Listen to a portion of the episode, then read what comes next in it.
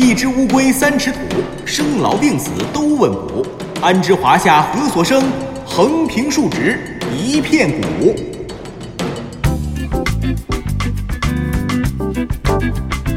历史也是知识，观点也有笑点。您正在收听的是小型对谈脱口秀，藏也藏不住。各位好，我是李晓东，坐在我身旁的依旧是滴川。大家好，我是刘滴川。哎呦，滴川老师，你看你这，你来就来吧，你给我带什么礼物啊？实在太客气了，真的，以后啊，别这样，你这让其他听众情何以堪呀？停停停停停，那哪来什么礼物？你说你给我带东西了，其他听众不给我送礼的，你是什么什么乱七八糟在哪儿呢？我都看见了，这不是小锦盒吗？这缎子面的啊，一看里边就藏着好东西呢。哎，今年咱们藏也藏不住，第三季啊，快接近尾声了啊。你说你是不是因为要结束了，依依不舍的给我准备小礼物？以后这不录节目了，我看到你送我的小礼物，我也能时不时的想起你，真的太有心了。哎，哎哎我都不好意思了，真的。有完没完呀？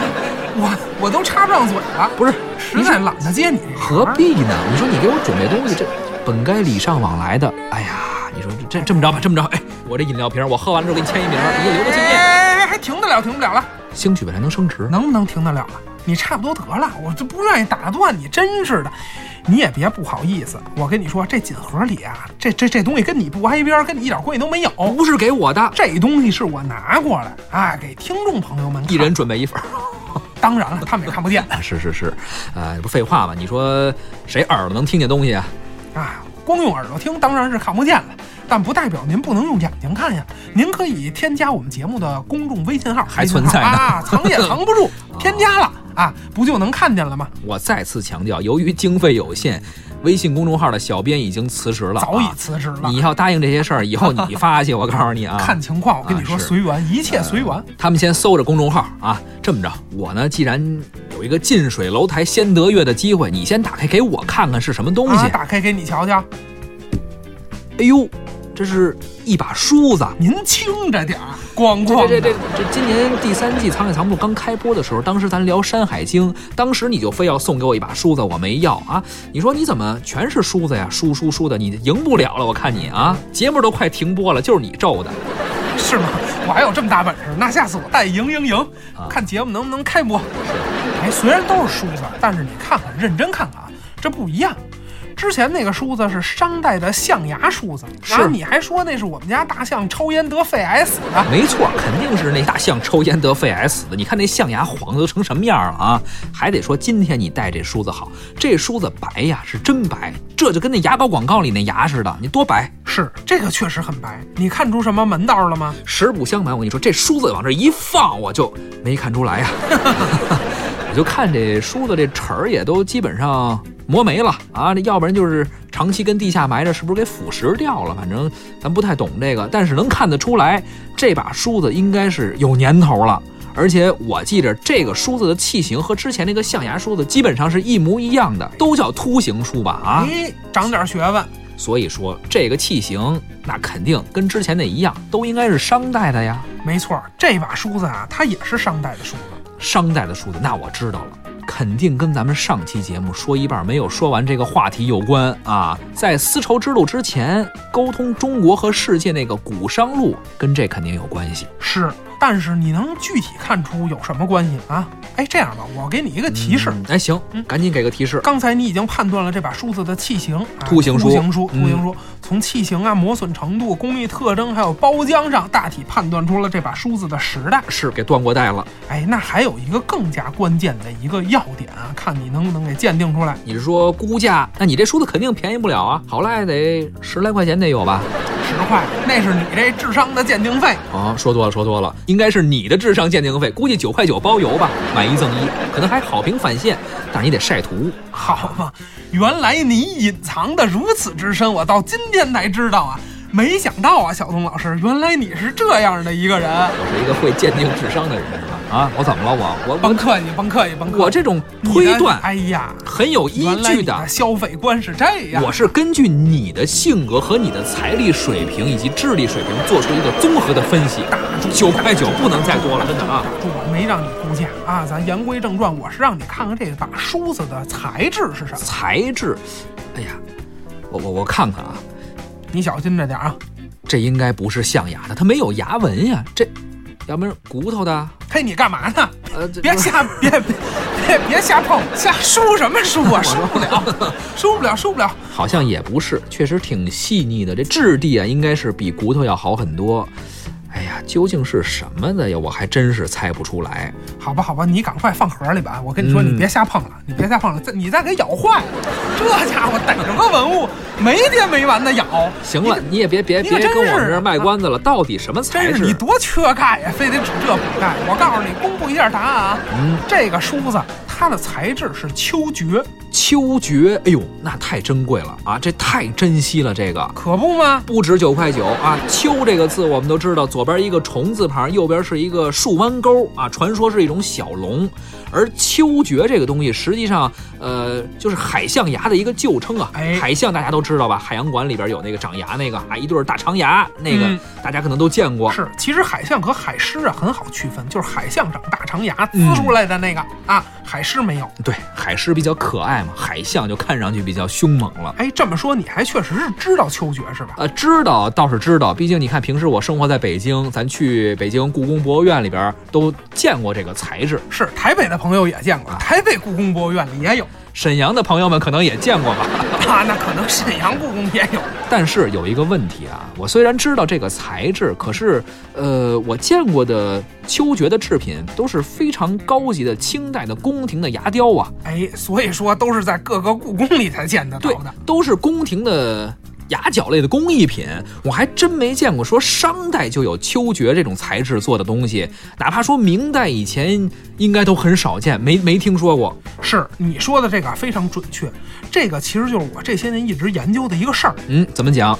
呃，你知道海象这种动物啊，它有太平洋海象、呃拉普杰夫海象、白令海海象等等吧，一共有六个亚种。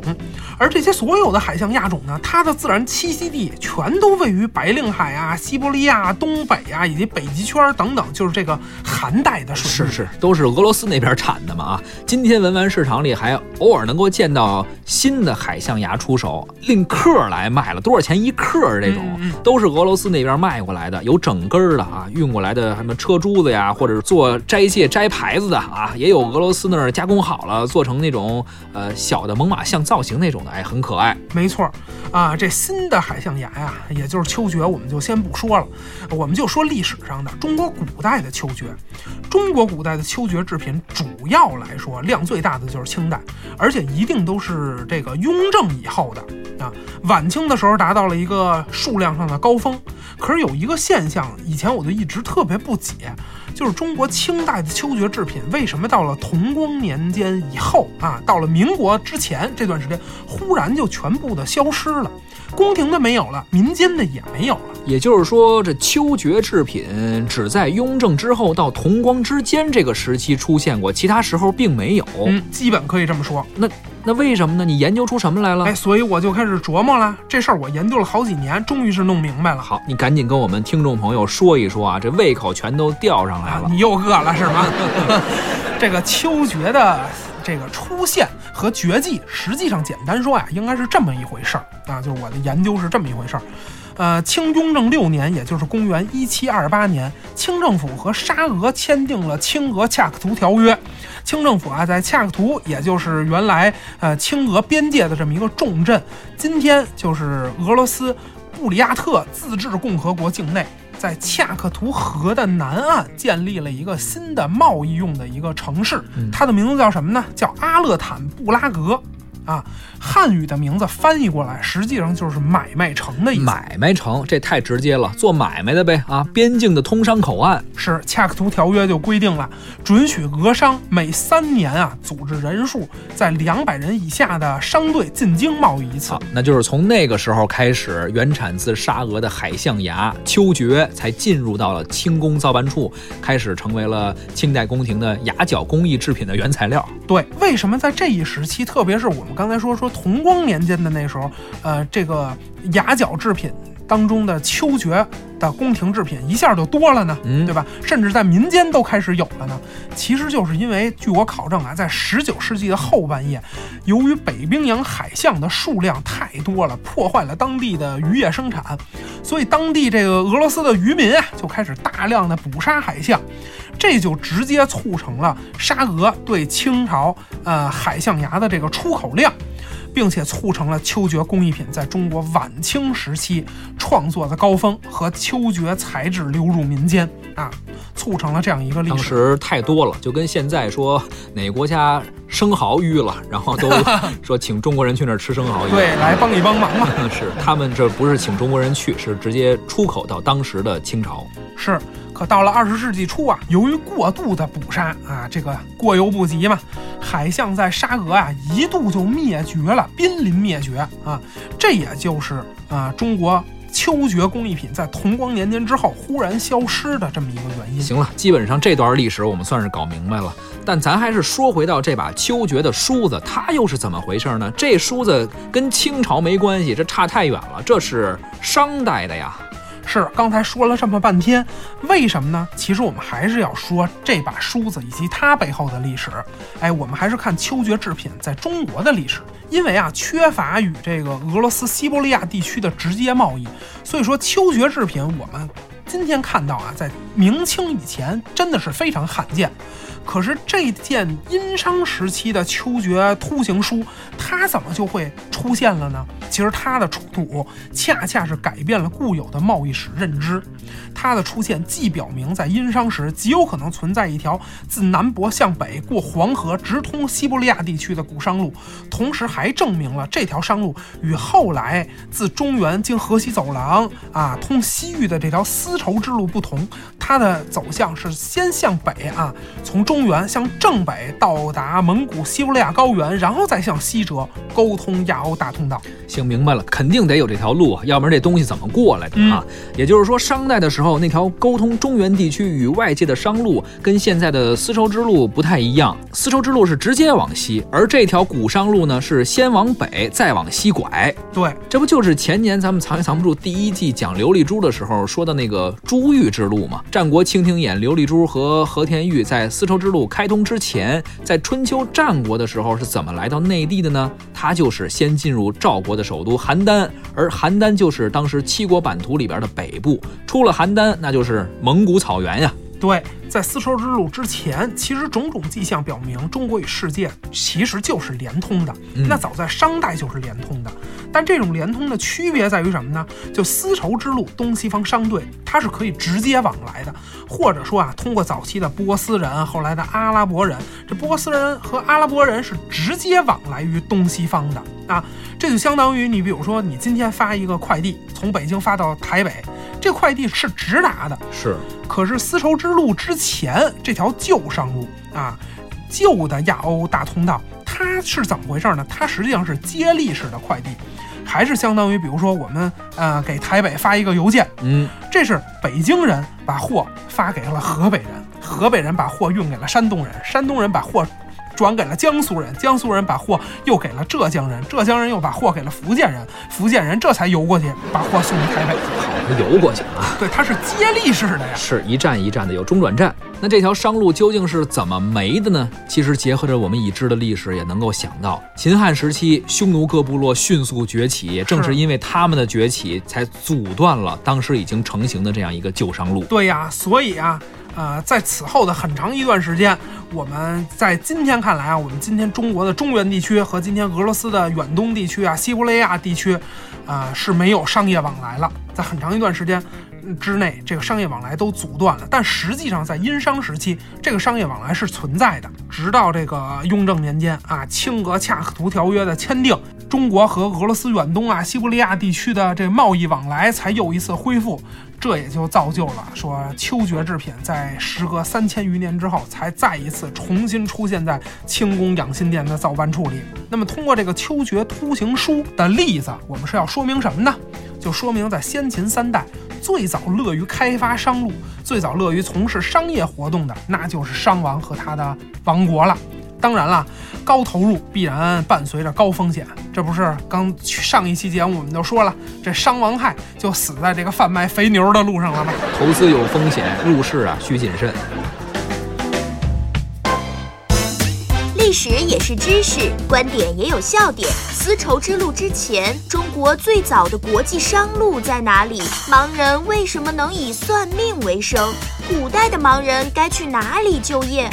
这个横平竖直，说文解字，藏也藏不住。解密龟壳里的甲骨文，抚摸甲骨间的凹凸线。关于经商古商路这件事儿，借着这件秋决梳子，咱们先聊到这儿啊，告一段落。但是关于甲骨文这件事儿，咱们还得继续。接下来啊，咱们先听一段听友的留言。呃，在第三季开播之前，我们组织过一次赠书的活动，有一位幸运的听友，网名叫乖乖兔，他获得了一本我们的赠书，但是。他给我们留言说不用给他寄书了。说实话，这种情况我们并不是没有预料到啊，毕竟滴川老师写的书往外送还一直是挺费劲的。我卖不出去也就算了，送还送不出去了，还真不是因为你写的不好啊，人家为什么不要呢？这样，我们呀节选了一段这位网友的留言，先来听一下。哦，那听一下。网友乖乖兔的留言。送书就算了，我是一位盲人，这书拿着也看不见。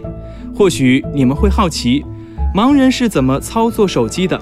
其实现在有读屏软件了。读屏软件是什么玩意儿？上网查一查就知道了。读屏软件是一种可以帮助盲人上网的工具。随着科技的发展，盲人已经可以借助各种工具流畅地使用手机和电脑了。说到盲人，其实古时候的盲人除了算命，还有没有其他工作？今年的藏也藏不住，可以做一期节目，就聊一聊古时候的盲人除了算命，还有其他的什么工作？刚刚您听到这段话呢，是藏也藏不住的微信公众号收到的，来自于微信网友乖乖兔的留言，呃，有一些节选和整理啊。当时我看完这段话，突然觉得，作为一个广播工作者，我们做的工作真的是有着巨大的意义，可以用声音的形式被很多好朋友们接收到。虽然在如今互联网媒体高度发达、视觉化的娱乐化的内容充斥我们生活这样一个状况下啊，但是我们依旧能够坚守住啊！我们大家，中央人民广播电台对台湾节目中心，包括我们所有的小伙伴贾楠、陆凯、张倩，所有的同事，我们一起做这个工作，坚守住这一切，还真是没有白白付出努力。是，这条留言啊，真是当时给我感动的够呛啊！我原本是很想模仿这个盲文书的那个样子，当然也不知道对不对啊，就是想用针给他刺一个很有深度的签名。嗯，可是这位网友还是坚持说，希望把书留给其他需要他的朋友啊，因为他看不到。当然了，他依旧可以通过中国广播 APP 收听我们的节目，可是我们承诺朋友的礼物却送不到了。所以我和小东决定特意为他做一期节目吧。哎，今天这期节目呢，就送给这位网友啊，希望他能够听过之后会喜欢。呃，那咱们今天这节目聊什么呢？乖乖兔希望咱们能聊聊古代盲人除了算命啊，还能够做一些什么。呃，我想呢，咱们不妨先从为什么盲人能算命开始说。盲人为什么能算命？这个呀，还得从算命的祖师爷真人这里说起啊。真人，难不成还有假人？哪个真的？不是真假的真，是贞洁的贞。哎，真是贞操的贞，人是诗人的人。诗人，你们你们有这些吗？哎哎哎，我怎么怎怎么没有贞操？我这满身都是啊，是就掉了一地啊！我躲你远点，别见着我啊！哎呀，言归正传，好好说说真人啊。嗯，哎，刚才要说什么来着？算命啊，算命是什么呀？它其实就是。占卜的一部分是占卜人的命运嘛，能预测未来的方法吧？啊，这除了说用大数据去算，那剩下的都是占卜干的事儿。哎，嗯，话说占卜啊，人类文明的起源和演进都离不开占卜文化和占卜术。比如我们刚刚一直说甲骨文啊，甲骨文为什么会出现？就是因为有灵龟占卜术。人因为迷信，因为人的力量有限，所以渴望驾驭超自然力来抵抗、来抗衡自然力，趋利避害嘛。没错，拜龙王爷啊，躲避水旱灾害；拜妈祖，祈求风平浪静。这之前咱们都说过。于是啊，一种沟通人和人所塑造的自然神之间的特殊人群就出现了。这种人啊，就是祭司。在原始氏族，在部落里边啊，负责占卜的人都统称为祭司。到了后来呢，这国家层面也需要一些负责祭祀的占卜的这些人啊。汉人政权当时呢是有司天监啊，有礼部，都是负责这些事儿的。嗯，到了元朝，人家叫国师啊。当然了。民间也有这些职业啊，就是我们常说的什么测字的、算卦的这些人。但别管说你叫什么，占卜这件事儿，从氏族部落到国家再到民间，是自始至终一直有的。是，现在也有啊。你看这个天桥上算卦的那些啊，是是是，你同行吗？都是啊。谁谁谁同行？跟我有什么关系？都是研究甲骨文、研究占卜的吗？怎么跟你没关系啊？同行啊，那都一把胡子了，估计可能。都是你师兄，应该啊，你还得叫人声师兄呢。谁说的？谁说的？谁说的？也有年轻的呀。那估计就是你师弟呗。你说的那个，我一概都不认。那你是认识？我认识的那都一个一个比一个洋气，都漂亮着呢。那那在微信上，那一边贴着自己漂亮的照片，然后那个一边给人算占星，占星嘛。哦哦哦，明白了，开公众号那帮是吧？啊，那但凡是长得漂亮的，那都是我师妹啊，都是你师妹。行啊，反正也都都都是同行嘛，那都可以共同交流学习。他们都想跟我交流学习嘛。对对，你就冲这研究甲骨文，我也看出来了。言归正传。啊，就是说呀，在殷商的时候，负责占卜的这个人有一个专有名词啊，这这说来说去都把这事儿正事儿给忘了，是专门的称谓。这些人叫什么呢？叫真人。真是贞操的真。又开始人是又开始了，又开始了。你赶快搓搓你地上的贞操吧。对对对，都是被你掉的。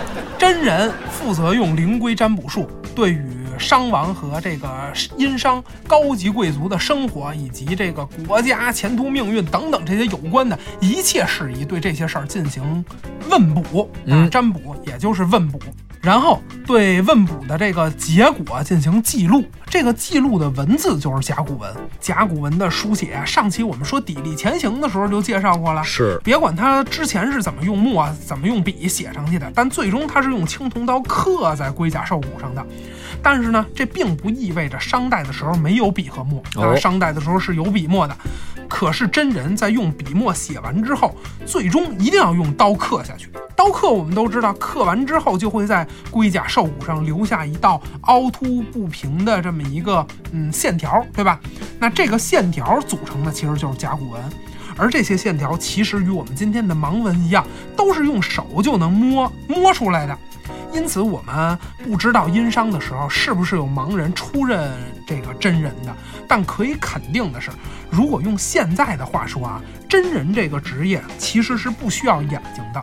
您只要是有文化，会写字儿，会刻字，能摸字，更重要的是，您懂得问卜啊，懂得这个占卜卜筮，那您完全可以做一个真人，而且是一人之下，万人之上。哎，打祖师爷这传下来。占卜这行就从来不需要势力，是。其实不光是最古老的灵龟占卜术和呃甲骨文时代的真人啊，包括后来这个抽签儿啊，我们说算命抽签用的那个签儿，它以后来是用竹子做的，但最初这个签儿可以追溯到北方夏家店文化啊。夏家店文化的签是用鹤腿骨做的，嗯，贾湖骨笛的那个也是用鹤腿骨做的嘛？是。这些卜具啊，它全都有一个特点，就是卜具上的文字也好，符号也罢，没有一个是写上去的，全都是刻上去的，能摸出来。对，刻上去的字或者是刻上去的符号，它都有凹凸，这对占卜者的视力是没有生理要求的，不像我们考飞行员，那非得眼睛好才行。而古代我们知道小农经济为主嘛，那商品经济为辅。盲人的视力障碍阻碍了他们从事小农经济的生产生活啊，包括你说你想经商，如果你是盲人也不方便吗？是，所以啊，盲人他只能从事这种非农业甚至是非商业生产的其他工作，那这个工作对视力他没有任何要求嘛，而且。地位还很高，哎，这说的就是占卜行业、占卜产业。当然了，占卜行业当中啊，行当还是很多的。那当然也有个别行当，盲人可能无法去从事。你比如说我的那些师妹们，对吧？他们的眼睛都都很好用，因为他们要从事占星术啊。因为占星术啊，你必须要仰观天象嘛，这个盲人就做不到。但其他的盲人都可以。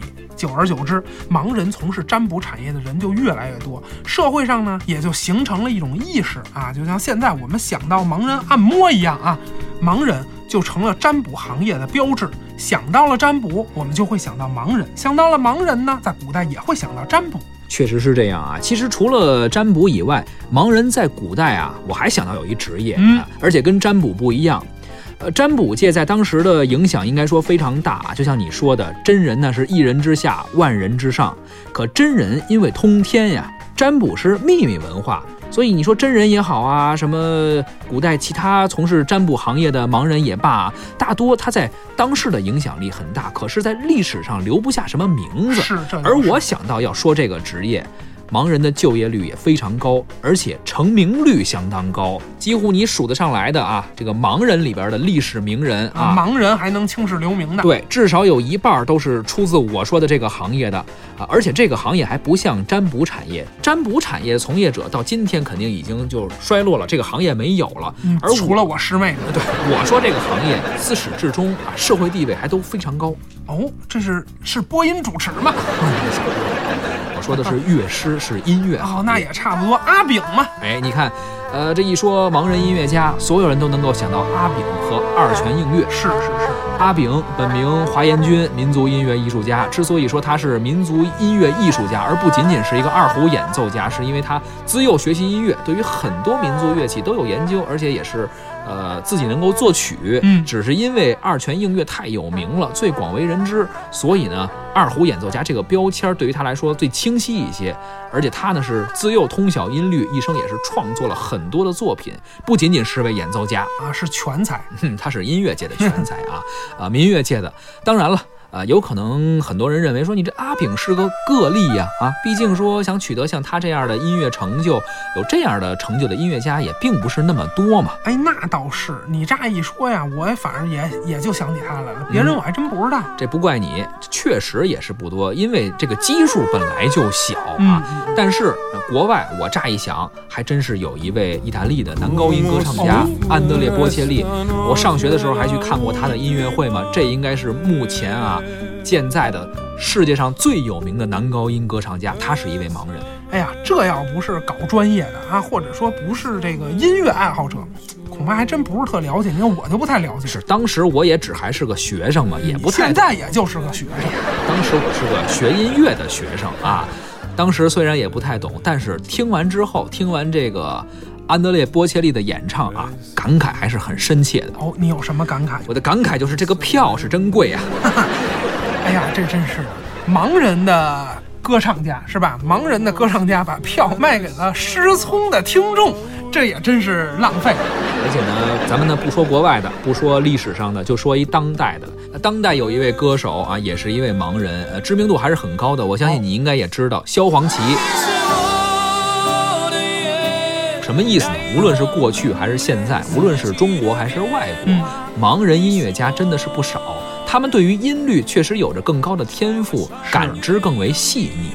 你说的这些啊都没错，但是这就能说明盲人就有与生俱来的音乐天赋吗？我这么跟你说吧，嗯举个例子啊，我说一个职业，你想想他是不是这么回事？什么职业？钢琴调律师，通俗说吧，啊就是给钢琴调音准的，就叫钢琴调律师。哦，那知道了，哎知道了。这个行业确实有很多盲人会去从事，很多盲人去从事钢琴调律师这个行业啊。嗯有句话说，上帝为你关上一扇门，就一定会为你打开一扇窗、嗯啊。用在这儿不一定很恰当啊，但是我们不妨这样去理解：如果说视觉的感知是一扇门的话，听觉的感知就是一扇窗。是当视觉的感知被封闭了，那么听觉的感知力就会得以增强。完全能理解。从专业的角度来说呢，就是一种大脑或者神经系统的可塑性。简单说吧，我我们大脑被分为不同的区域，分别具有不同的功能啊，我们可以理解为不同的模块吧，视觉模块、听觉模块等等这些。当其中一个模块不再发挥作用的时候啊，比如说盲人的视觉模块，它就不接收信息了，那么这个模块不能说闲着，你得干点别的。他就可能会去分担一些听觉或者说其他模块的一些工作。嗯嗯哎，这不就等于是对于其他模块的一个增强嘛？大概是这么一个意思。是，咱们也不是研究这个生理专业的啊，嗯咱们只是说个大概的意思。当然了，无论是调律师还是近现代那些中国的、外国的音乐家，其实盲人从事音乐相关工作的历史可谓是古来有之。咱们还得从历史上说，特别是从古代去说。比如有这么一位啊，我先不说他的名字，咱们呀听一段故事，一个典故，看看有没有人能够猜出他的名字。太好了，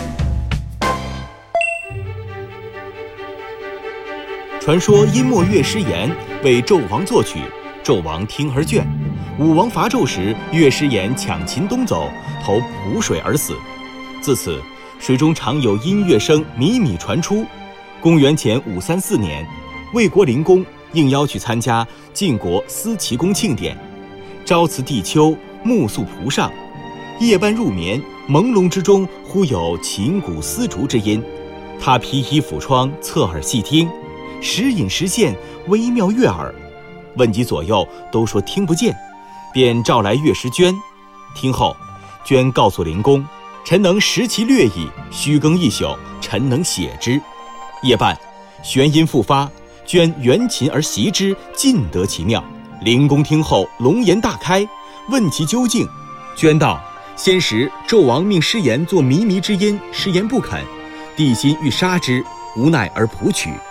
纣王喜声色，朝歌暮舞，通宵达旦，遂失天下。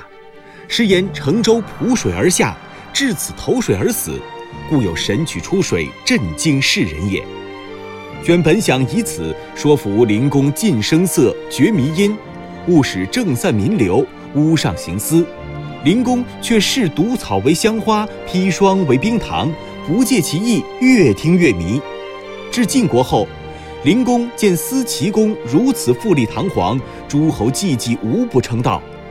待酒酣将醉时，便唤娟曰：“过蒲水所获妙曲，素援琴以助雅兴。”娟不肯，后迫于灵公之威，不得不谈。未等谈完，师旷厉声制止道：“此为亡国之音，不可听。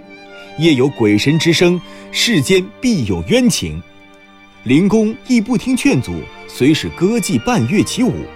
朝觐归来，灵公贪图享乐的私欲与日俱增，见自己的崇华宫简直不能和晋国妃妾宫女所住的厢房相比，便扩修崇华宫，新建魏王殿。真是皇宫金殿将玉清，檐下燕雀不知危呀、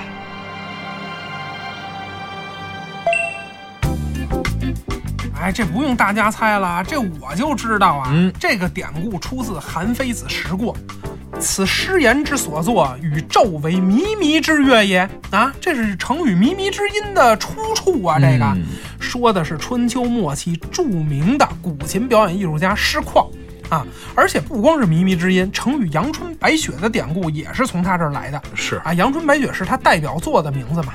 当然了，啊，作品已经失传了。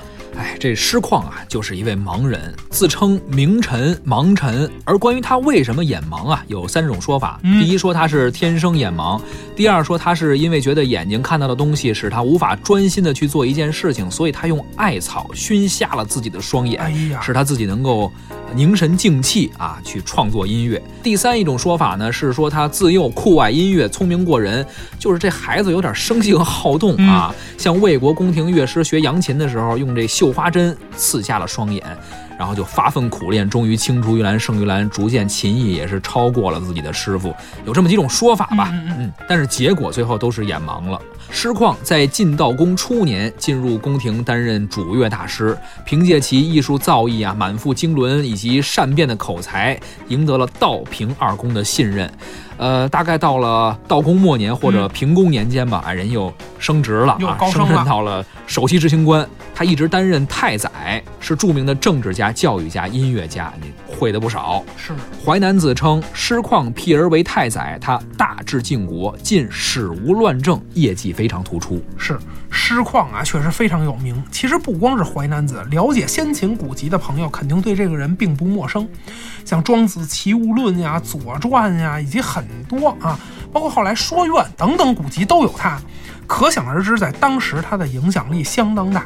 其实啊，啊，抛开你说的这个音乐家啊，嗯，我就想到写《左传》的左丘明啊，他在历史上的影响力这太大了。那当然，啊，这是中国史学界啊祖师爷一般的人物了。哦我们的祖师爷嗯，左丘明照样是得了眼病，以致双目失明啊。司马迁啊都称他是鲁智君子。他并没有因为双目失明就消极悲观、嗯啊，而是乐于做古都啊。什么意思啊？也就是说，非常快乐的去做一个盲眼的史官，那真是眼盲心不盲啊！哎，没错，有些人呀，眼不盲，心却盲，这个更可怕。是说到这儿啊，我想起你新书《归藏》里边有这么一句话，我觉得写的是特别好。啊，才一句啊，哎呀，一句就不容易了，这还是看在你那六百块钱代金券的面子上，我就拿着放大镜啊，好不容易找出来的。怎么说的呢？唐太宗有句名言说得好：“以铜为镜，可以正衣冠；以古为镜，可以知兴替。”对于这句话，你说从来都不是因为有了眼睛，而是因为有了镜子，人才看清了自己的丑陋和美好；也从来都不是因为有了智慧，而是因为有了历史，人才读懂了自己的时代和未来。我觉得这句话说得非常非常好啊！如果我们没有一面镜子，那无论你的眼睛有多好，眼神有多好，都永远无法看清自己的丑陋和美好。而我们的听众，我们这位留言的网友乖乖兔，虽然是一位盲人，可这并不代表他无法去感知这个属于我们的时代和未来。是历史啊，使我们明辨是非，它赋予了我们道德和勇气，去直面我们所身处的这个时代。转眼之间啊，藏也藏不住，已经走过三年了。嗯虽然这个节目不可能像娱乐节目那样受到很多、受到大多数人的欢迎啊，但是我们始终相信，这种坚守是值得的，因为我们并不孤单。怎么着？核算着还有其他节目受众也少是吗？啊，还还有陪着我们的哎呀，是啊，我依稀记着呢，哪个节目啊？头两年好像有一个节目叫《诗与啊远歌》是那收听率是也不高，后来不是停播了吗？也没发个讣告。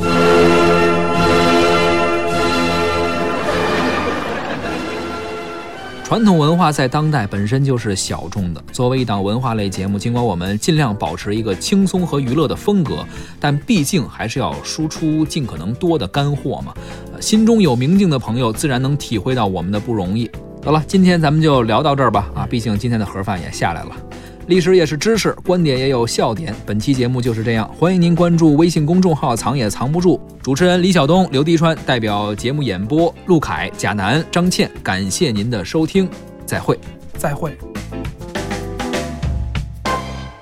那秋天的时候，楚庄楚庄王啊，秋天的时候，楚庄公听说齐庄王吗？不是，刚才说这个楚襄公又出来一个人，楚襄公就和什么人呢？哎我怎么记得是鲁襄公？啊，对，您您楚怎楚我怎么你了啊？你怎么老楚啊？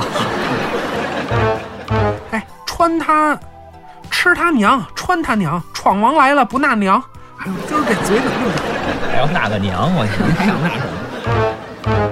西门庆骑的一头啊，西门庆一头驴呀、西门庆你老想着你们家那坐骑，西门庆骑的一匹高头点子青马，啊，那还得吃什么呢？很简单呀，船员呀就在床，船员呀就在船上泡点豆芽儿。那倒是不少，这个天南海北呀，天南！天南海北呀，长城内外吧。那具体《西游记》里边这五个人，唐僧、唐僧，是唐僧是主动取经的，对呀、主动踏上旅程，主动踏上的旅程。他写了一个元杂记，他选了，他写了一个元杂记的剧本。元杂记的还是这是个练家。子，元杂剧，元杂剧。哎呀，原来元杂记。该经历的磨难，该经该经历的磨练。我跟你说，我可听说了啊，甲骨文没破译的，你多少多少？甲骨文目前还没，甲骨文你 这么冲动，一听 你都算不过账来了是吧？商品出来了，牛；商人出来了啊，商人是这个王亥嘛，王亥对吧？商业它也出来了，放牛，放牛嘛那，是王二小，不是王 亥。商业也出来了，放牛啊，世界上最有名的男高音歌唱家，他是一位盲人。哎呀，这要不是专业搞的，或者是这个专业搞的什么呀？搞什么？您专业的？我们呀，我们都是专业搞的，搞搞专业搞专业的啊！这这又这要不是专业搞专业，你好好来。专业的只搞专业。咱们呢不说国外的，不说历史上的，就说一当代的。这歌手可能你也知道，萧煌奇，这也是从事音乐行业的呀啊。哦，这这我还真不知道。当然别这么说了，这得罪人，显得讽 讽刺人知名度不高。同为知名度不高的人，就不要互相伤害。行吗？这么着吧，我给你举一个例子，我给你说一个职业啊，你就太好了肯定能明白怎么回事了什么。职业呢？钢琴调律师，哎，你等会儿，我没听懂 什么叫钢琴调律师，我还真不知道什么叫调律师。通俗说吧，啊就是给钢琴调音准的，就叫钢琴调律师。哦，那知道了，哎知道了。